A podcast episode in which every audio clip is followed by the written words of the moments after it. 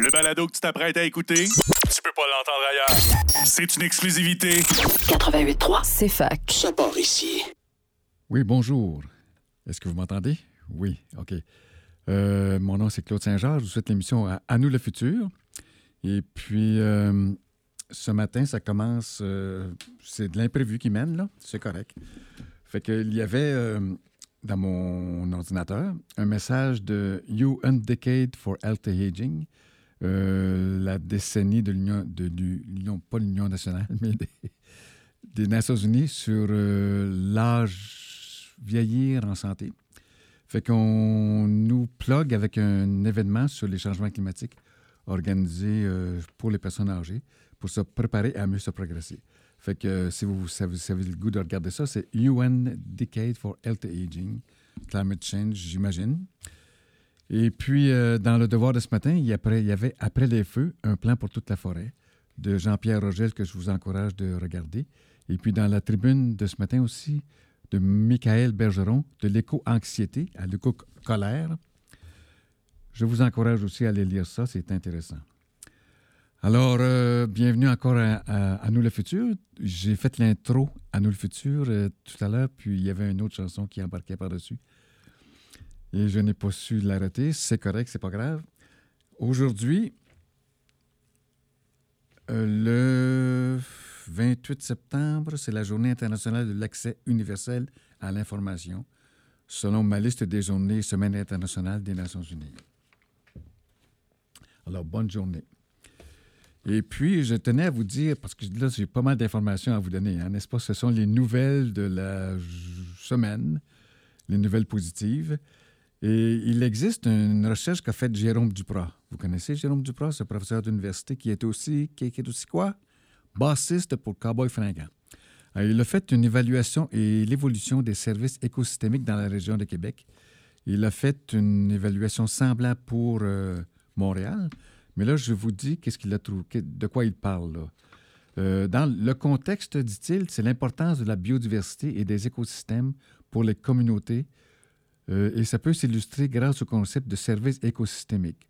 Cela inclut l'ensemble des bénéfices que produit la nature et qui bénéficient aux êtres humains. Face au changement climatique, les milieux naturels et les services écosystémiques qu'ils produisent sont fortement menacés, dit-il. Le risque de les voir disparaître est de plus en plus inquiétant, dit euh, Jérôme Duprat. Pour maintenir, voire augmenter les services rendus par les écosystèmes et bénéfices, et bénéfices des 83% de Canadiens vivant en milieu urbain, une planification des aménagements intégrant à la fois les infrastructures naturelles et les infrastructures bâties est nécessaire pour favoriser la résilience des villes face à un futur changement incertain. Plus loin, il dit que l'étude sur la valeur du capital naturel de la Ville de Québec et de la TCRQ, je ne sais pas trop c'est quoi encore, euh, a estimé la valeur économique des écosystèmes urbains et périurbains de ce territoire. Ensemble, ceux-ci fournissent plus d'un milliard de dollars de bénéfices annuels. Ces écosystèmes urbains et périurbains constituent également un puits de carbone important qui a permis de stocker pas moins de 124 millions de tonnes. Et puis, euh, il conclut en disant qu'à l'instar des autres villes du Québec et du Canada, ces indicateurs pourront être utilisés pour soutenir une réflexion approfondie sur la mise en place de nouveaux programmes et incitatifs visant la protection du patrimoine naturel en zone urbaine et périurbaine dans un contexte de changement climatique.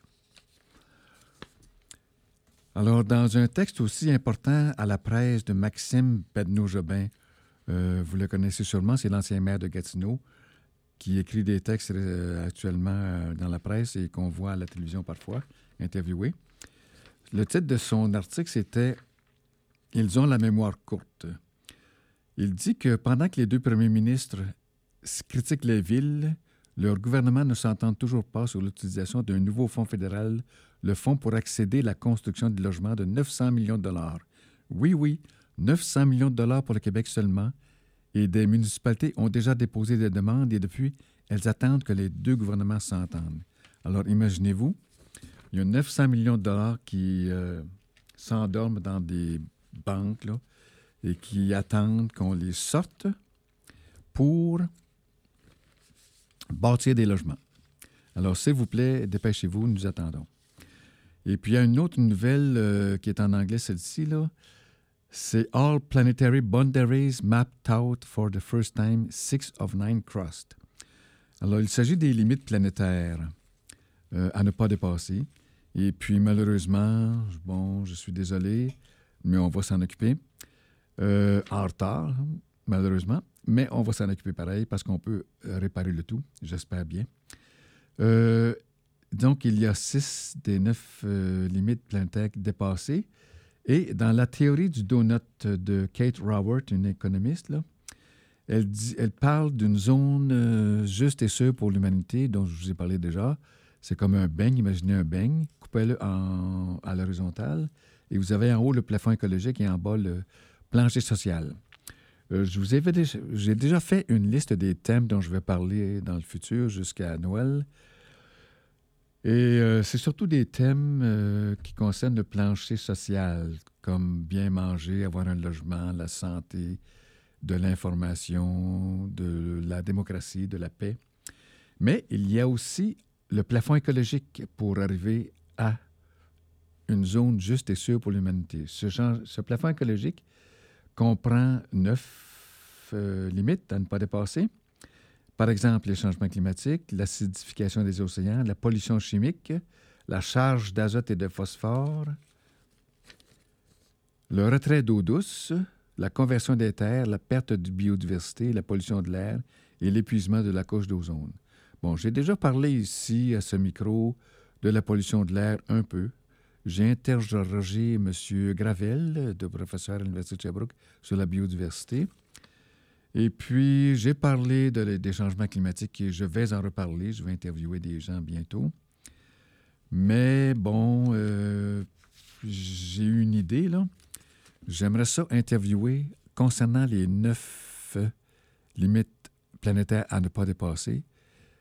Je vous ai dit que pour la biologie, c'est déjà fait, pour la biodiversité. Il me reste huit euh, professeurs ou euh, gens très compétents et que je vais interviewer après Noël chacune des limites, euh, on fera le tour de ça, on va ratisser le fond et on va se demander comment ne pas les dépasser et celles qui n'ont pas dépassé, puis comment corriger celles qui sont déjà dépassées. Je pense à Martin Lemons, que je connais, qui veut former un groupe d'aînés pour prendre soin des changements climatiques. il a écrit un recueil, un guide sur les changements climatiques aussi. Et on va s'en reparler plus tard. Parce que cette semaine, n'est-ce pas, il y a une marche, c'est demain, euh, au Parc Jacques-Cartier à 13 h sur la rage concernant les changements climatiques. Il sera là, Martin, et j'y serai, et nous aurons une bannière euh, pour euh, essayer de former un groupe d'aînés pour s'occuper des changements climatiques en solidarité avec les gens du 21e siècle qui sont ici à l'université, au bac, de la première à la troisième année. Fait que j'ai trouvé une pétition qui, euh, pour les, à la Chambre des communes, pour, bon, euh, en tout cas, je vous dis, la fin de la pétition, c'est nous, sous-signés citoyens et résidents, du Canada, demandons au gouvernement du Canada d'adopter une loi interdisant toute forme de publicité, de commandite et de promotion concernant des entreprises, des produits et des services liés aux combustibles fossiles, y compris l'essence, les services publics de gaz et les véhicules à moteur à combustion interne, afin de protéger la santé publique. Alors, on va aller en musique et je vous reviens. Bonjour, bienvenue encore à Nous le futur, c'est Claude Saint-Georges à l'appareil. Et euh, je voudrais vous dire d'autres nouvelles. Euh, c'est les pays riches qui doivent devancer leur objectif de carboneutralité, prévient l'Agence internationale de l'énergie. C'était dans le devoir le 26 septembre. Et puis, pour nous encourager, on nous dit dans le devoir du 26 septembre aussi que nous allons vivre dans un monde dégradé et désorienté. Fait que je me demande comment ça se fait que je reste optimiste malgré tout. Je pense que c'est de l'optimisme volontaire. Et puis, euh, euh, j'ai vu à l'émission TV5 euh, sur les pouvoirs extraordinaires sur le corps humain, finalement, de l'esprit. Puis je me suis rendu compte que c'est peut-être un peu ça que j'ai, là, moi, là mon esprit agit quelque part pour essayer de se lever la colonne vertébrale puis agir. Alors, les aînés vers demain, euh, les guides interhabitables, c'est Martin Lemens dont je vous parlais tantôt. Il dit que dans, la crise, dans le cadre de la crise climatique mondiale qui ne va qu'empirer au cours des prochaines années, décennies, merci Martin, Nous formons un regroupement d'aînés québécois qui veut se manifester sur la place publique au Québec. Si vous êtes inquiet ou en colère devant le fait que nous allons laisser à nos petits-enfants ainsi qu'à toutes les formes de vie sur Terre, euh, de vie, pardon, une terre de moins en moins habitable et accueillante, alors joignez-vous à nous. Pour me signifier votre intérêt, contactez-moi par courriel à Martin Lemons, euh, disons, Martin D.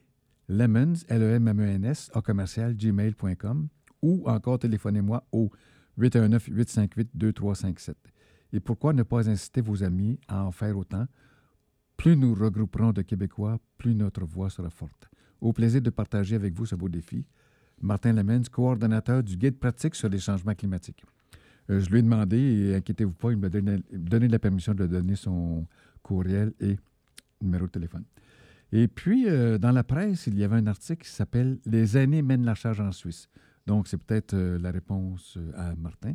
Il y a des Suissesses et des Suisses, surtout des Suissesses là, qui ont commencé.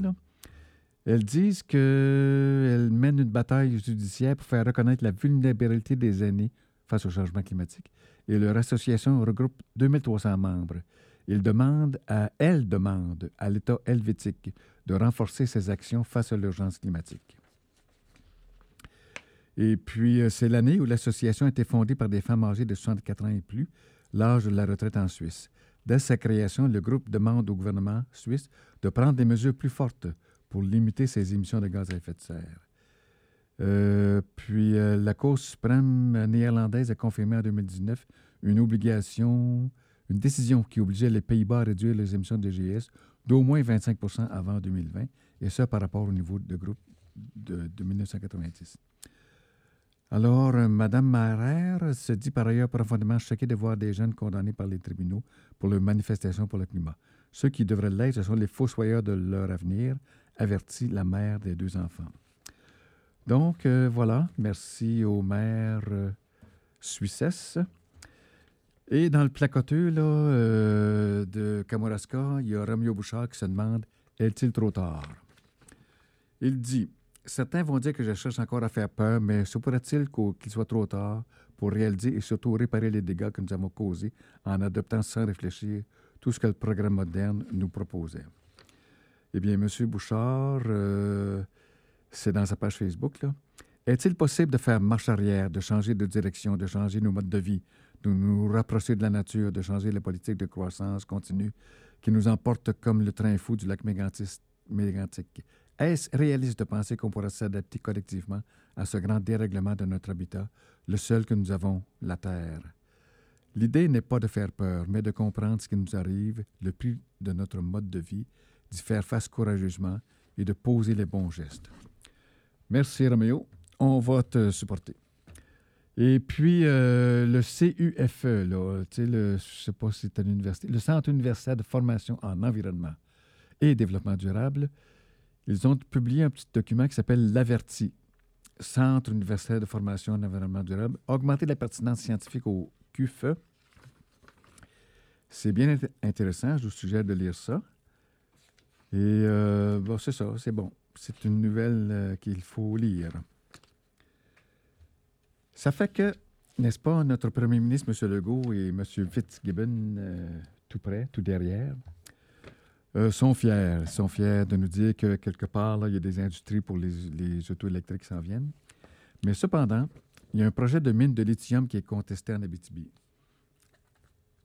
Parce que cette mine-là veut se faire juste à côté de Esker. Vous savez, l'eau de l'eau euh, pure euh, qui est vendue partout dans le monde et qu'on peut boire à Sherbrooke ici aussi, là, en bouteille. Là.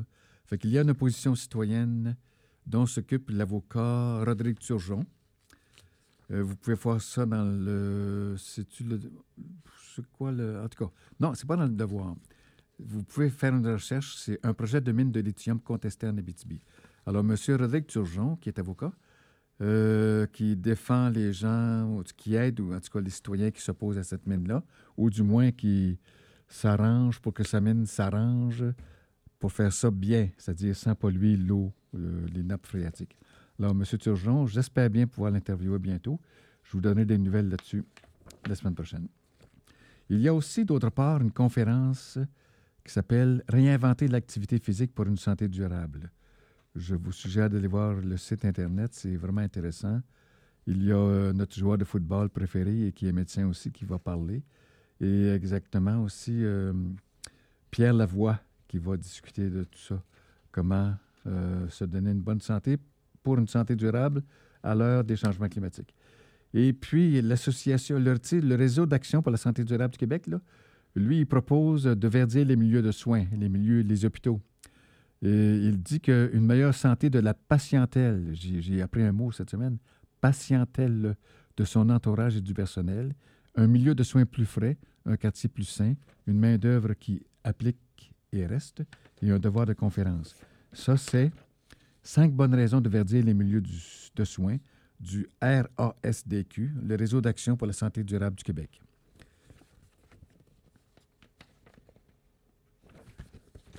Euh, également, ça ne lâche pas, hein, les nouvelles, je, vous en donne, mais c'est parce que j'en reçois. Le regroupement national des conseils régionaux de l'environnement annonce que d'ici 2030, il veut faire un plan nature issu de la COP 15. Il va y avoir un rendez-vous national suivi d'ateliers régionaux. Si vous voulez, comme moi, en savoir plus sur les ateliers régionaux, vous pouvez téléphoner à Nicolas Valente, qui est chargé de communication au 514-861-7022, poste 3524. Et puis, euh, le recrutement pour la surveillance nucléaire maintenant. vous le savez, il n'y a, pas juste des problèmes de changement climatique. Il y a des gens qui nous ont fait des bombes atomiques qu'ils espèrent nous faire tomber dessus à un moment donné, mais je pense pas, là. Et puis, par contre, il y a de la radioactivité dans l'air.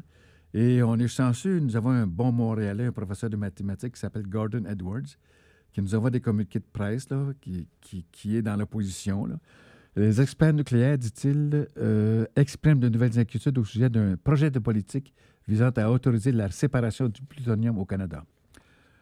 Alors, euh, je vous engage à aller voir ça aussi. Euh, c'est le regroupement pour la surveillance nucléaire qui, en un communiqué de presse dont le titre est Les experts nucléaires expriment de nouvelles inquiétudes au sujet d'un projet politique visant à autoriser la séparation du plutonium au Canada.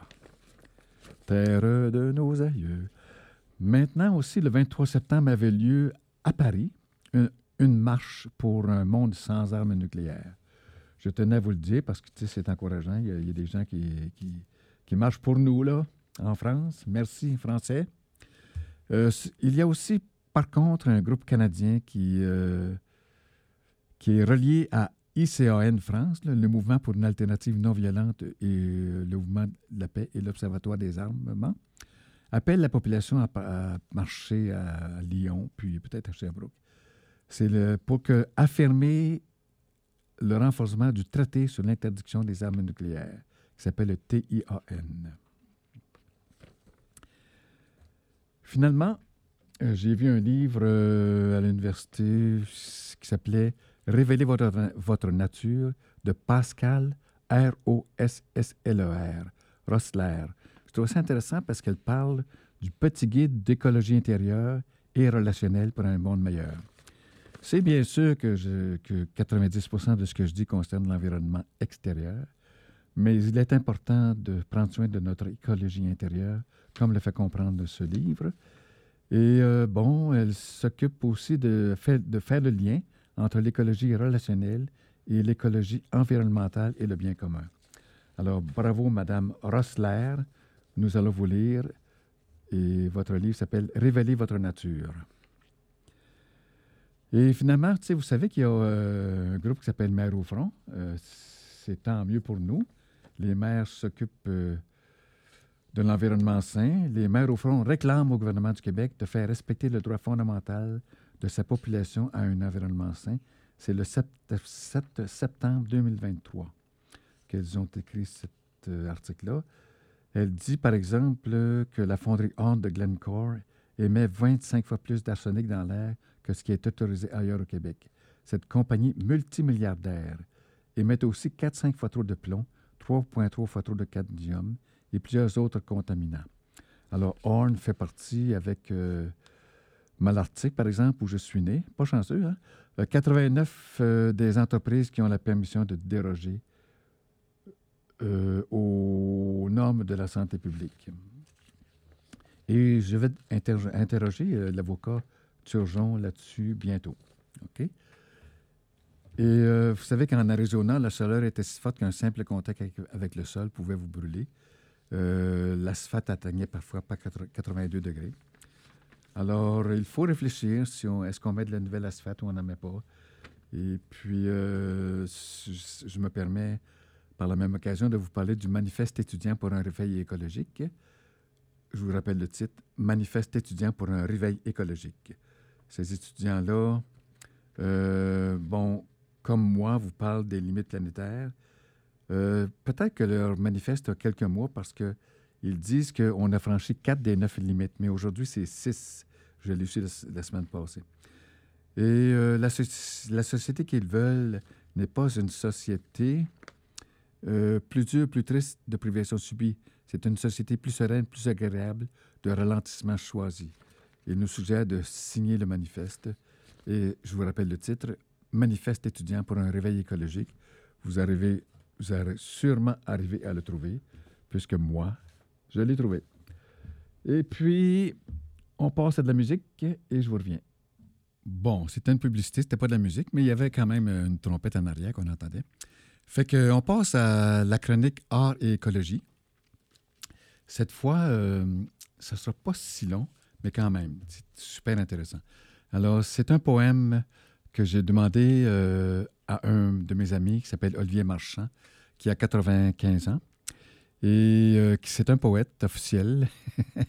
Il a écrit, par exemple, le, le livre 200, S-O-N-G-S, avec le poète Gaston Miron. Et puis, c'est lui qui a fait connaître Saint-Denis Garneau à Gaston Miron. Ils étaient amis euh, ensemble dans, leur jeune âge. Et euh, Olivier Marchand, c'est quelqu'un qui a fait beaucoup de euh, ski de fond dans les Laurentides. Il est super poète. Alors, je lui avais demandé un poème sur l'écologie. Et voici ce qu'il m'a envoyé. Ça s'appelle, le titre, c'est Le danger. Le souci de vivre au plus près de l'inconfortable avec l'arrière-pensée du méfait.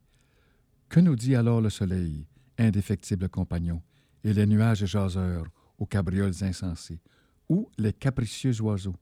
Il faut bien ouvrir les oreilles, il faut bien agrandir les yeux, il faut bien entendre ce que chuchote la nature, discret allié ou rageuse compagne. C'est à tout prendre, le fin du fin. Alors, ça se termine comme ça. C'était un poème de Olivier Marchand, euh, à qui j'ai demandé de le faire et il l'a fait gentiment. Je le remercie beaucoup. C'était dans le cadre de la chronique Art et écologie, qui est un peu courte cette semaine, mais c'est pas grave, c'est riche. Et puis, je vais revenir une autre fois avec Maya Morel, qui a écrit un article sur art écologique. Je vous encourage à le lire d'ici est ce que je l'interview. Et puis, en attendant, euh, quelques petites doses d'optimisme. On imagine un beau futur, et c'est en futurologie que M. Jacques Laval nous donne des, pensées intéressantes.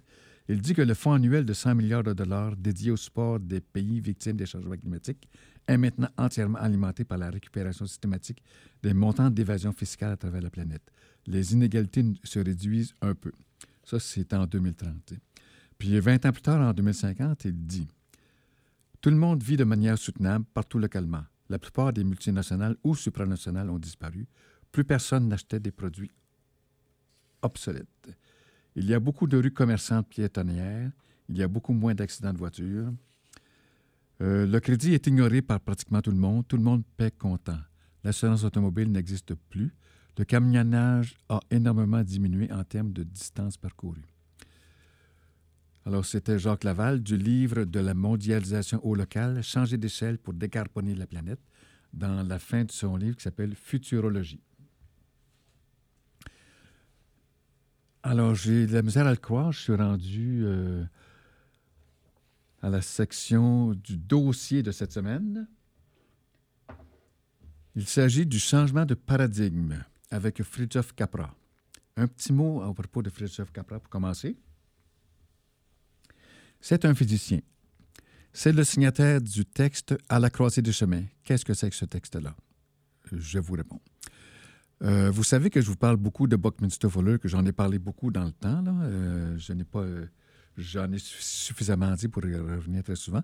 Mais c'est le premier scientifique et artiste en même temps qui a dit carrément, disons en 1970 et plus précisément en 1980, que nous avons maintenant toutes les connaissances qu'il faut pour transformer les ressources de la Terre de façon à satisfaire les besoins des gens, euh, les besoins primaires, puis il comprend l'éducation et le transport, euh, de, de, toute l'humanité finalement. on peut réussir à faire tout ça pour toute l'humanité sans nuire à l'écologie et sans guerre pour y arriver.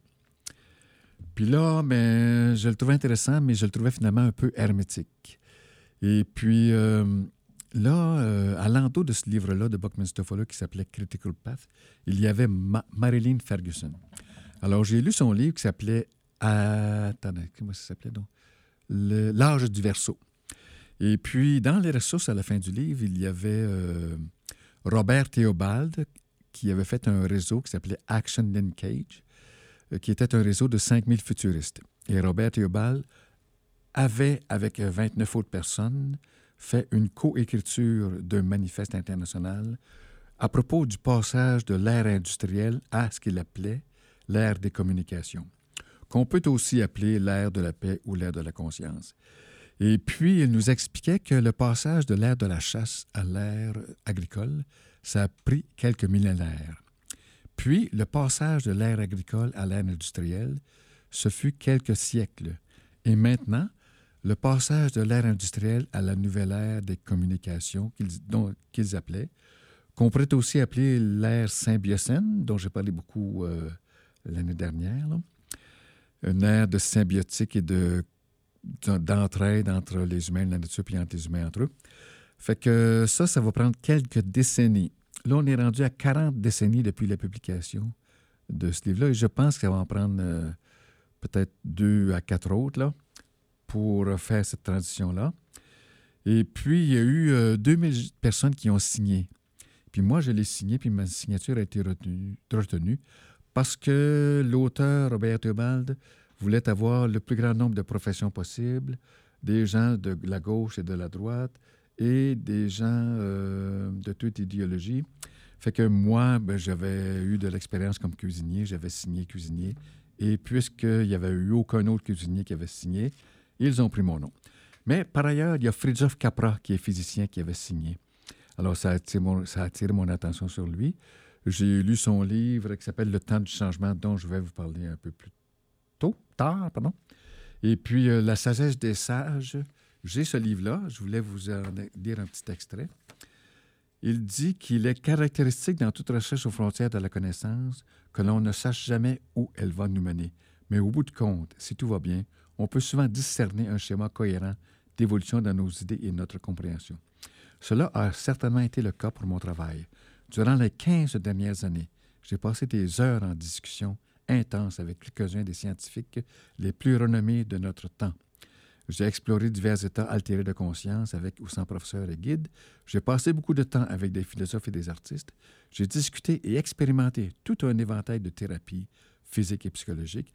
J'ai participé à beaucoup de réunions de militants, militantes, j'imagine, euh, pendant lesquelles le changement social en théorie et en pratique était discuté à partir de perspectives différentes et en regard d'une variété de milieux culturels. Il semblait souvent que chaque nouvelle compréhension ouvrait plus de terrain à prospecter, plus de questions à poser.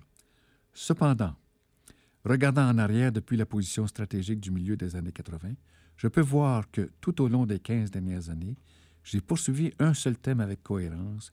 Il s'agit du changement fondamental de la conception du monde qui a lieu dans les sciences et dans la société, le déploiement, d'une nouvelle conception de la réalité et les implications sociales de cette transformation culturelle.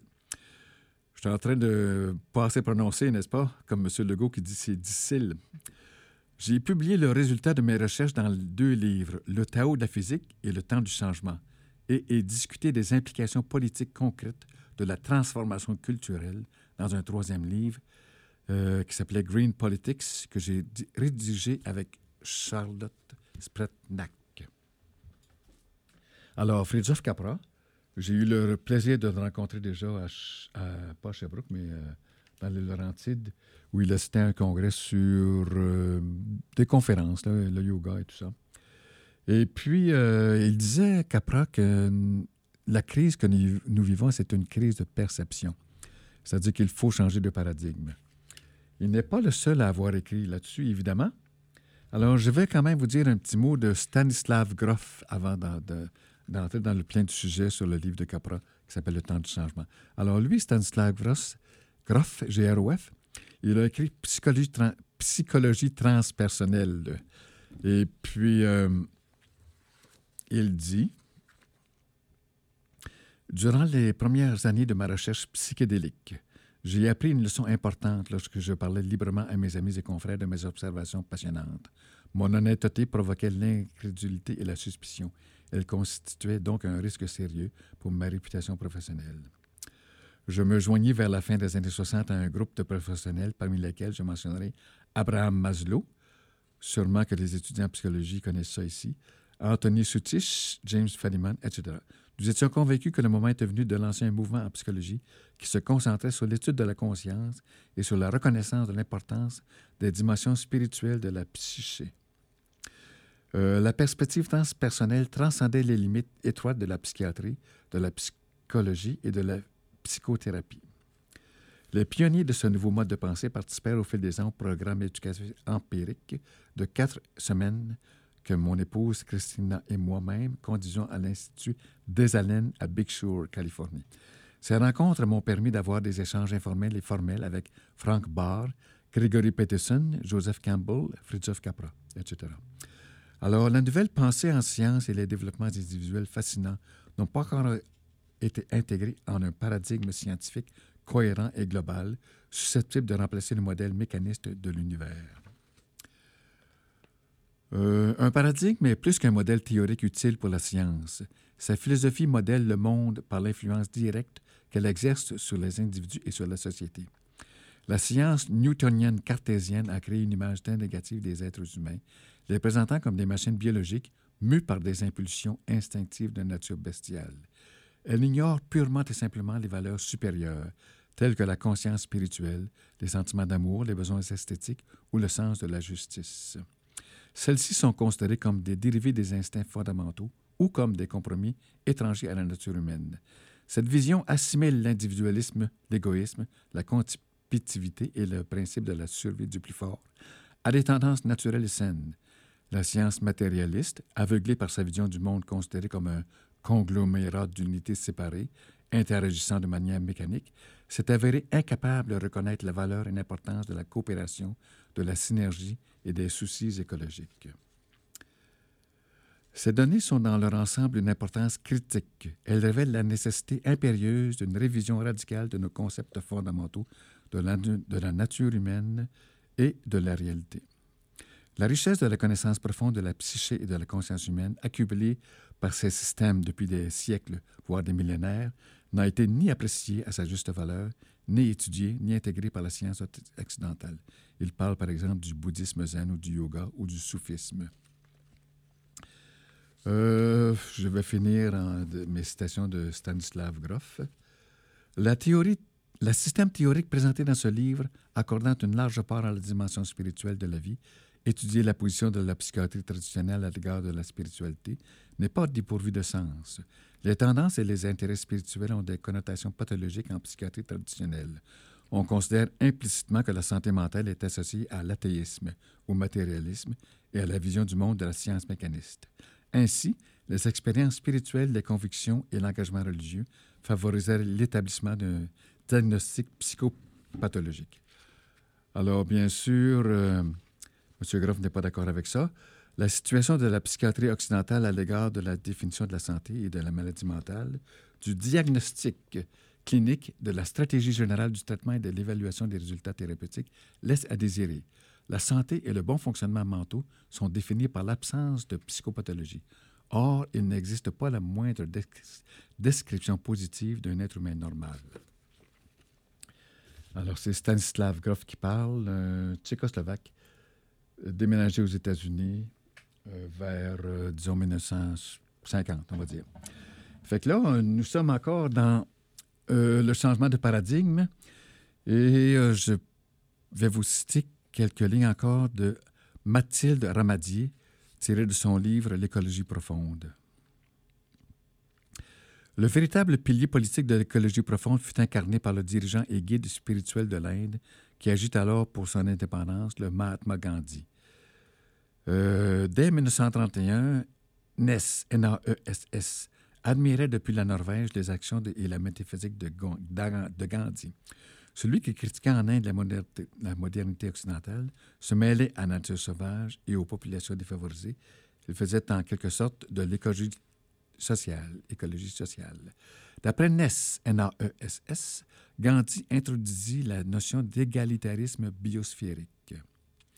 Et puis, en 1973, la naissance de l'écologie profonde euh, lutta contre la déforestation en Inde, se basant sur les principes gandhiens d'action et de résistance. Le combat de villageoises fut soutenu puis rapporté par l'autrice et militante écoféministe indienne Vandana Shiva dans un ouvrage euh, devenu une référence. Il s'agit de Écoféminisme de Vandana Shiva.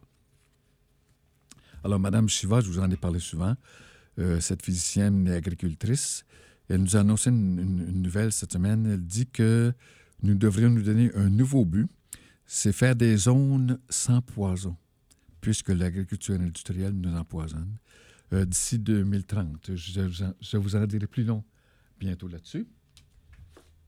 Et puis, nous sommes, disons, 11h48, je vais finir dans deux minutes.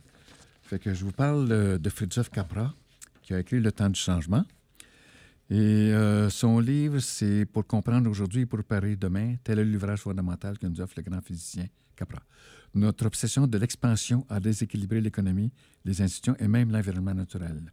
On peut parler d'une croissance cancéreuse des villes comme des technologies, due à un chaos conceptuel hérité d'une vision mécaniste du monde. C'est cette vision que Capra propose de changer. Penser globalement, agir localement est une clé majeure de cette vision systémique. Alors, euh, voyez-vous, je suis incapable de terminer, euh, de vous lire tout ce que j'avais prévu concernant le changement du paradigme de la vision mécanisme à une vision holistique, féministe et écologique que propose Capra, mais que proposent d'autres personnes aussi. Là. Euh, et si vous voulez vous, vous initier d'ici à ce que je revienne la semaine prochaine pour terminer ce segment, ce dossier profond sur le paradigme, changement de paradigme, je vous encourage à lire euh, l'article Vers une nouvelle vision du monde, entretien avec Fridtjof Capra. C'est en 2010, c'est pas grave, ça, donne un, résumé de sa pensée. Euh, et puis, pourquoi le que je vous parle de changement de paradigme? C'est parce que, euh, je vous ai dit que je vais parler de plusieurs thèmes, là, comme d'ici à Noël, mais le fondement du changement c'est le changement de perception, c'est le changement de pensée et de, euh, de manière de voir la vie, de manière de voir la réalité. C'est ça qui est un changement de paradigme.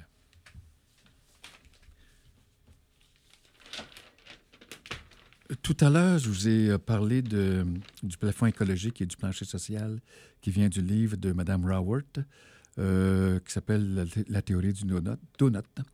Mais je ne voudrais pas oublier de vous dire qu'il y a un autre économiste qui inspire cette émission, euh, parce que c'est À nous le futur, entre parenthèses, en santé. Euh, donc, lui a écrit Et si la santé était notre guide, l'espérance de vie vaut mieux que la croissance. L'économiste Éloi Laurent a fait une boucle sociale écologique. Alors, il faut compléter la théorie du donut par la théorie de la boucle sociale écologique.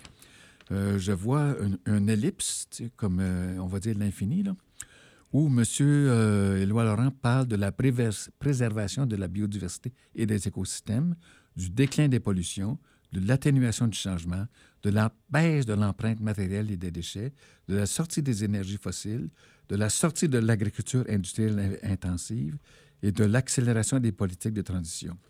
Ça, c'est le côté gauche de son ellipse.